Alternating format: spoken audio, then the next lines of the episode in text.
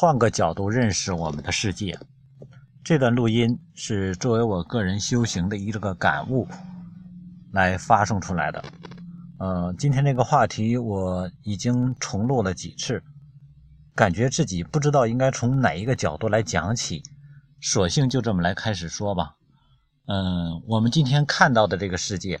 所有我们感觉到的东西，跟我们既有的认知、思维方式、思维习惯，其实都有很大的偏差。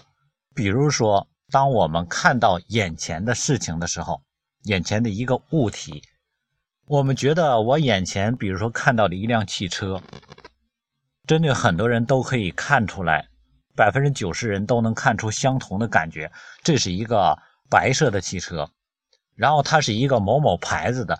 它是一个什么型号的？它是一个什么款式的？这些的认知是基本上百分之九十人都可以看得到的。但这些看得出来的人之中，啊，为什么你说那百分之百分之十的人看不出来？那很简单的，他不认识这个牌子嘛，或者他是色盲啊，他看这个颜色跟别人感觉不一样啊，或者他不认识这个款呐，等等，都是另外的百分之十，那是很少一部分。我们说。在正常人之外的有一定的认知障碍的人，而这个百分之九十里边，我们说在社会评判条件下认为是正常的人都可以看出的状况，这百分之九十里边，其中还会有百分之六十到七十的人，他比剩下的那些百分之二三十的人看出更深内容的东西，比如说一个专业的。维修人员或者是汽车爱好者，他看到这个车之后，他能够直接脑海中产生的数据：这个车的加速度是多少？它是什么样的悬挂？什么样的刹车系统？它还有什么样的配置？什么样的性能？它是第几代的车？然后这个车相关的研发的，或者是呃社会上的一些典故、故事等等，百分之六七十的人。还能看出更深的数据来，而在这一些人里边，还会有一半的人他更专业，他可能看得更深入一些。比如说，这个车是由什么材料来组成的，然后呢，它这个设计的原理是什么，或者说它的色彩搭配上，它可能跟车的知识无关，它符合什么样的动力学原理？有的人可能说它符合什么样的色彩的搭配原理？有的人可能说它符合什么样的这个消费需求的心理啊？他可能在其他的角度能进行更深层的解读啊。你发现还会有更深的一些专业的人，这样一些专业的人士，他一看到这个车之后，他一眼就能看出这个车曾经重新喷过漆，哪块发生过事故。这个车呢，它背后的一些数据，他能看得更深入一些。然后，如果给这其中有一部分更专业的人的能力、专业的人员，给他们更多的机会，让他们进行更深入的了解的话，他能了解的就更多了。比如说，他可以通过一些专业的分析方式把这个车分解，他可以知道这个车曾经去过什么样的地方啊，比如说分析车轮胎里边加的泥的土质。哦，然后分析车它的这个前边那个通风处里边落的灰尘，可以知道它曾经在什么样的环境下待过。然后呢，打开它里边的磨合或者是它的发动机，这个车是被一个什么样驾驶习惯的人驾驶过，进而分析出这个车主是什么样的性格的人。所以你会发现，同样的一辆车，为什么我们解出？解读出的数值的数据的深度、专业度、角度全都不同呢？那你说能不能再深入的解读？可不可以有一些人通过这一辆车看到更深层的东西？可以的。比如说，我拿这辆车它的金属去做分析，我可以分析出这个金属是什么样的金属，甚至于更专业一点，我可以分析出。这辆车的金属是在什么样的场合去生产出来的？什么样的技术？比如说哪家炼钢厂，它炼的钢铁，你发现如果你有足够专业的程度，都可以分析得出来。它是来源于什么样的地方？车漆它是在哪个地域来喷出来的？热带的、寒带的，经没经过什么样的保养等等的东西，都可以分析得出来。于是你会发现，同样的一辆车，有的人看只是一辆车，有的人看就是一个庞大的数据库。它里边车身上的每一个细微的粒子，它都包含着无数的信息，而很多信息是综合的多方的信息，甚至于这辆车，比如说前挡泥板有一个蹭痕，那么跟这个车，跟我们这个车相称的那个车是什么样的车？因为通过这个车漆可以分析出什么，对方是什么样的车漆。通过分析车漆就能判断是哪几种类型的车，然后通过称漆的这个角度、力度等等，能够分析出对方的车的重量级或者类型等等一些数据的因素。所以你发现，如果你再细化来去分，当它曾经发生某些事故的时候，对车身其他的部位产生的一些影响等等，你会发现，一辆车你能分析出。什么很庞大的数据？通过一辆车，眼前停的很简单的一辆车，你发现你能够展开一个世界，以它为中心的一个世界。这就是今天我想要表达的一点。在这个世界上，我们平时所看淡的，甚至于从来不曾看的任何一个细微的、平凡的、普通的不能再普通的物质、事物、事件。形态，处处都包含了无数的信息，而为什么我们不能够去感知到？是因为我们有我们没有足够的解读程序。所以说，我们的思维今天就像一部电脑一样，一台电脑，我拿一个 U 盘往这个电脑里拷一个文件，这个文件打开能不能被打开？并不取决于我这个文件是什么，而是取决于这个电脑具备什么样的功能。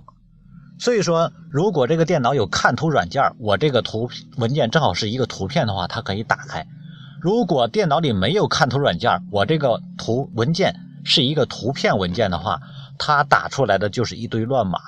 我相信很多玩过电脑的人都懂得这种感觉，都有过这种经历。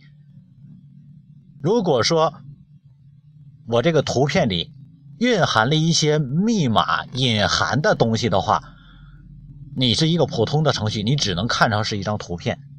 但是如果你有解密程序的话，你可以把里边的隐含的文件给解读出来。于是可能里边包含着一行什么隐秘的数据，取决于什么？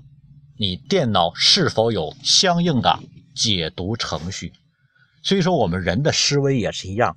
所有人，我们今天所感知的世界，是被约定俗成的这个社会的一些规则培养出来的，我们的认知能力形成的。比如说，我们认为这个是好人，那个是坏人，穿这个衣服的人应该是什么样性格的人？因为我是活跃性格的，所以说我应该穿什么样的衣服？这些都是什么社会形成的一种认知，我们不知觉的。按照这种认知来约束自己，符合相应的规则。所以说，今天我们看出的世界，我们看到的世界，也是被人类文明规划过的世界，它并不是完全真实的世界。所以说，我们的所有的喜好，说的深入一点，都不是完全个性化的喜好，全都是被人。植入的无形的演变，我们自己是感觉不到的，但是我们其实是被别人植入的一些喜好的东西，但是经过了个人的一些演变，嗯，所以说所有的东西都是相互影响的。所以说我们今天看到的世界，感觉是真实的，但是所有真实的东西，你往深层看，其实他们并没有我们所感知的这么真实。当我眼前看到一个东西的时候。这个东西，这辆车，我看到的是车，但是如果你无数倍的放大的话，你会发现它只是一堆原子分子聚集在一起，它是一个能量体。这个词语是我想没有办法用其他的词语来表达，我想象出来一个通用代号：能量体。人是一个能量体，物体是一个能量体，动物是一个能量体，植物也是一个能量体。所有我们现在眼前看到的、感知到的、体会到的所有的东西，全是以能量体的形式来存在的。所以说，不同的能量体在相互来去影响。形成了我们这个世界不断的平衡变化，平衡变化。所以，我们要感知真实的世界，最终应该如何去感知呢？那就是抛开所有这些东西。一台电脑，它能够解读的程序越多，它的能力越强。一个人他学习的知识越多，他的能力越强。但是在修行上来说，你会的越多，最终你的受限越多。所以我就在想，孔子、老子曾经说过一句话，叫“哦，学习是日增，修行是日减。”哦，所以说学习的时候你是与日俱增，让你不断的增加知识，慢慢越来会的越多。但是修行是越来日损的，是让你看的东西、需求的东西。越来越少，最后才能真正见到本源，见到事物的实质。所以，一台电脑它装越来越多的程序，你会发现它能力越来越强，但是它会速度越来越慢，它会被各种各样的程序所累，最终没有机会静止下来。所以说，一个人真正想要让自己感受到这个真实的世界，那么最终不是增加更多的东西。反而是减少更多的东西，这就是我们现在的社会为什么很多人越来越浮躁，是因为一直在迎合自己外在的需求，不断的增加东西。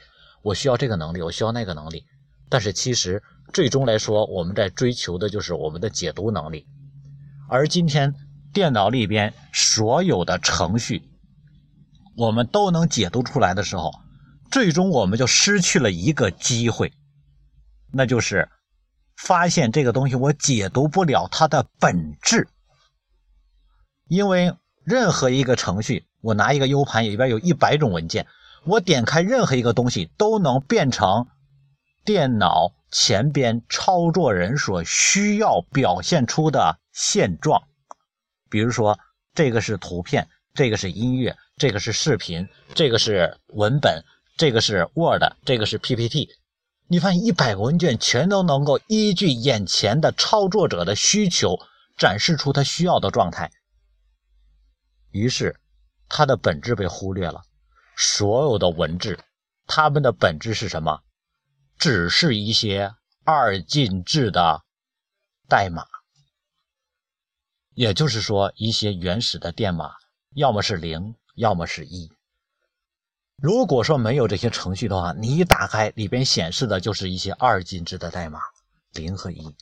今天我们人也是一样的，我们有各种各样的认知能力，所以说我看到眼前是一辆汽车，如果说我不认识它，那我看到的是什么？是一个金属结构的盒子。如果我不知道什么是金属，我不知道什么是盒子，那么我眼前看到的是什么？是一个物体。如果我没有物体的概念呢？我眼前存在的是什么？我就会去观察，发现它是一堆分子结构的组合体。如果我不知道分子的概念呢？我眼前有什么？你会发现一个能量体，一堆物质聚集在一块儿，因为有能量，它聚集在一块儿。我跟你说，为什么说有能量？金属之所以硬，是因为它有金属的能量。木是吧？是因为它有木的能量，它只是一个能量的一个聚集体。所以说，当我们没有任何解读程序的时候，你眼前呈现的是最真实，当然也是最原始的这个世界。所以说，今天我们思维在不断变化，其实是依据人类文明在不断复杂化我们的认知过程。我真的我也不知道，我这种突然的感悟，这种感知是有什么样的意义？这个我我我也没有想明白。我这一段录音只是为了把我这个眼前的一些感悟去体现出来。但是我会发现，当我有这种感觉之后，我发现这个世界是极度的简单，这个世界变得非常的简单，而且呢，很多的规律都无形中都展示我的面前，因为我能够感觉到一点，当然我不能完全解读出来，但能我能感觉到一点，我眼前我抓任何一个空气中的灰尘过来，如果我真正用心。修行去解读的话，这颗灰尘里边它包含着所有这个世界的信息。为什么这么说？因为这个灰尘的存在就相当于我们的宇宙一样，我们宇宙在不断的演变、不断的变化。一个星体它会聚集在一块儿形成能量，然后呢越来越坚固，到最后松散，到最后膨胀，新星爆炸，形成为超星。形成超新星，然后之后又再变成灰尘，灰尘聚集之后又会形成什么星体？形成星体，然后不断的循环往复，循环往复。所以说，你发现这个宇宙处于一个无止境的能量聚集、散落、聚集再散落这样一个运转的过程之中。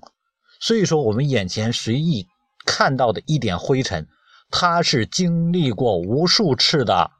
这种循环过程的，它的里边包含了所有之前它经历过的信息，包括我们今天身体里面随便抓出一个细胞来，它都曾经是其他物质的一部分，它原来是在其他的能量体里边的，今天来到了我们的身体里边，它之前经历了经历过很多很多的转变，很多很多的信息的积累，那你说我们怎么看不出来呢？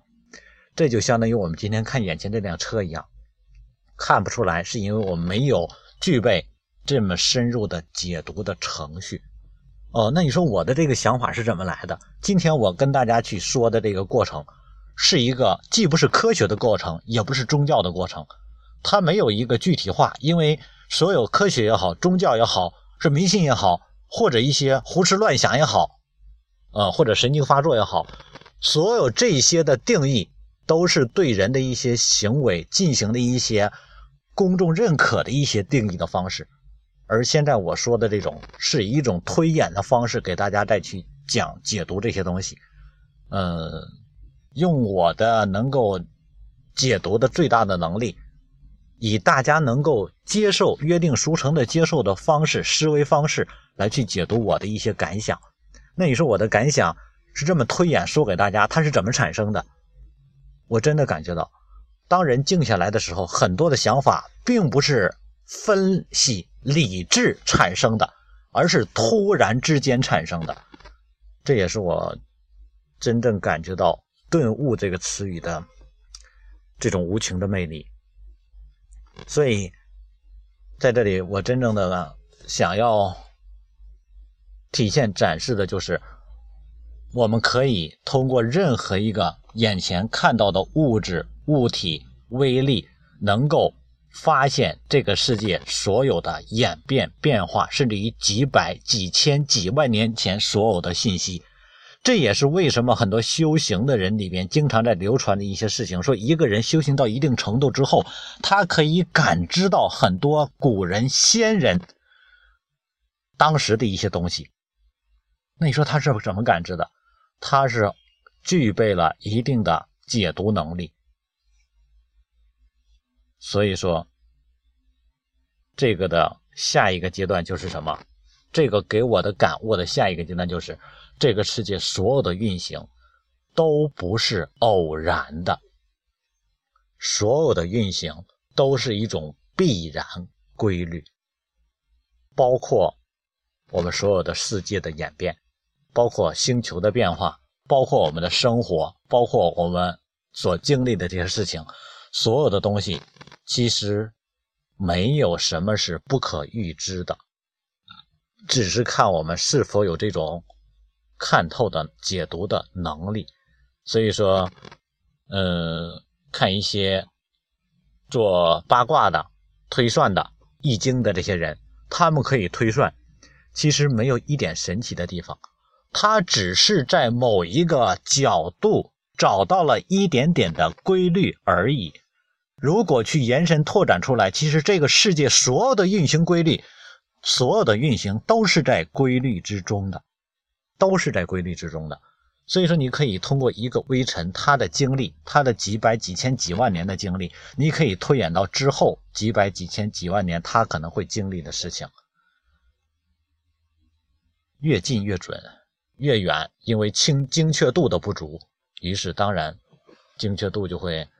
它的这个准的程度就会差一点，所以说我就觉得这个世界真的让我们感觉，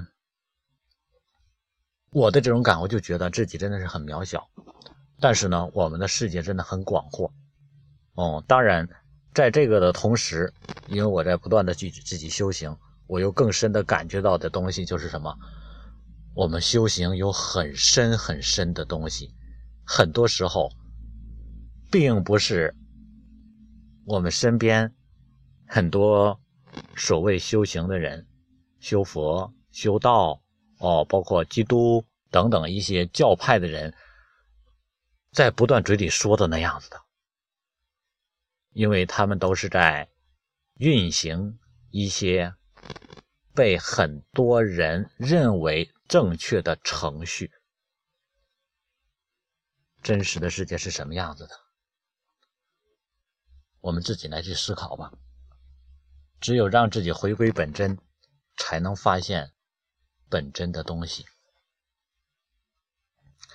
在这里，最后呢，嗯，再说一下我对一些这个，在这个感悟之后一些规律性的一些感觉。其实，人类社会在不断的一些演变，我们能够感觉到，在远古时代的时候，当然这只是人类的远古时代。嗯，在远古时代的时候呢。部落很少，人员也很少，于是，在一个很小的地方，因为当时没有更多的交通工具，人的局限性是很大的，所以有可能在一个城市范围的城市范围内，或者一个省界的范围内，这样大的范围内会有几个部落，他们会各自为政，互相争斗，然后在当时他们的认知里边，就是我必须要打败，在我。能够感知的范围之内的另外一伙人，我统治他们，战胜他们，或者降服他们，或者让他们为我所用。站在立自己的角度，你会发现，等过了几百年之后，外面更大的另一个省份的城市的人，可能把他们全都灭掉了，就像五代十国、十国时候的事情。嗯，一个地方的两个城市在争，争来争去，最后另外一个大的国家把他们全灭了。我们经常说这样的事情是什么？井底之蛙。啊，你这个太没有眼界了。但是当时他们也是誓死守卫自己的城市的，他们是是外界的人为蛮荒之国的，但是最终来说被灭了。所以说，回头看一看咱中国的历史。我们中华民族的历史，中原是文明的，而外蒙或者是外围的金也好，元也好，辽国也好，全都当时被叫做什么荒蛮之地，或者叫叫叫什么啊蛮夷之地啊，或者叫塞外。当时来说，那些是认为是什么野蛮民族的，或者蒙古那些都是叫比较没有太开化的，没有太多文化的啊，比较原始的民族。所以说，当时一致抵御外寇、抵御外疆的外蒙匈奴的侵略，但是再过了几百年之后，发现他们也融成融成了一体。我们整个中国包含了外蒙，包括了包含了外边的地区，全都成为什么中华民族了。所以说，通过这个演变的过程，我们就能感觉到一点什么：人类作为这个。高智慧的能量体，它的认知范围在不断的扩大，所以说现在来说，我们能感觉到地球村。什么是地球村？前几年还在进行世界大战，现在已经基本上处于一种相对平和的状态，文化相互影响。所以说，在网络上经常看到有一些人非常爱国的人士啊，我我是非常非常钦佩这样的人的爱国人士在说，说中医被国外偷窃走了，中国的文化传到了国外，啊，老子、雷锋精神都被某某国给偷走了，哦，然后我们应该坚决去抵御，不要让他们偷走我们的文化等等这样的行为。嗯，我其实觉得这是行为是出发点是很好的，但是它的格局太小了。因为在经过一个时期之后，这个地球就相当于几千年前各个国家争斗一样。所以说，回头想一想，过了再过一个时期之后，整个地球人文明统一的时候，大家都一体制的感觉的时候，各位还会有现在的想法吗？那阵儿，我们的视野将会发现，在我们的地球之外有另外其他能量体、其他文明的存在，就像几百年前、几千年前，我们只知道中国。不知道有欧洲，不知道有美洲一样，所以说我们在自己在争斗。当发现之后，感觉什么？原来争斗那些都成了自己人了。现在呢，需要一致对外了。然后等发现更大的环境之后，我们又相对统一了，我们又一致对外。所以人类文明在不断的经历这样一个演化的过程，现在已经走到了这个阶段，就是什么？整个地球村的阶段。所以说，作为人类的一份子，我们要打开自己的思维，打开自己的思维，这样的话，才能够让我们的精神世界更多的去开阔，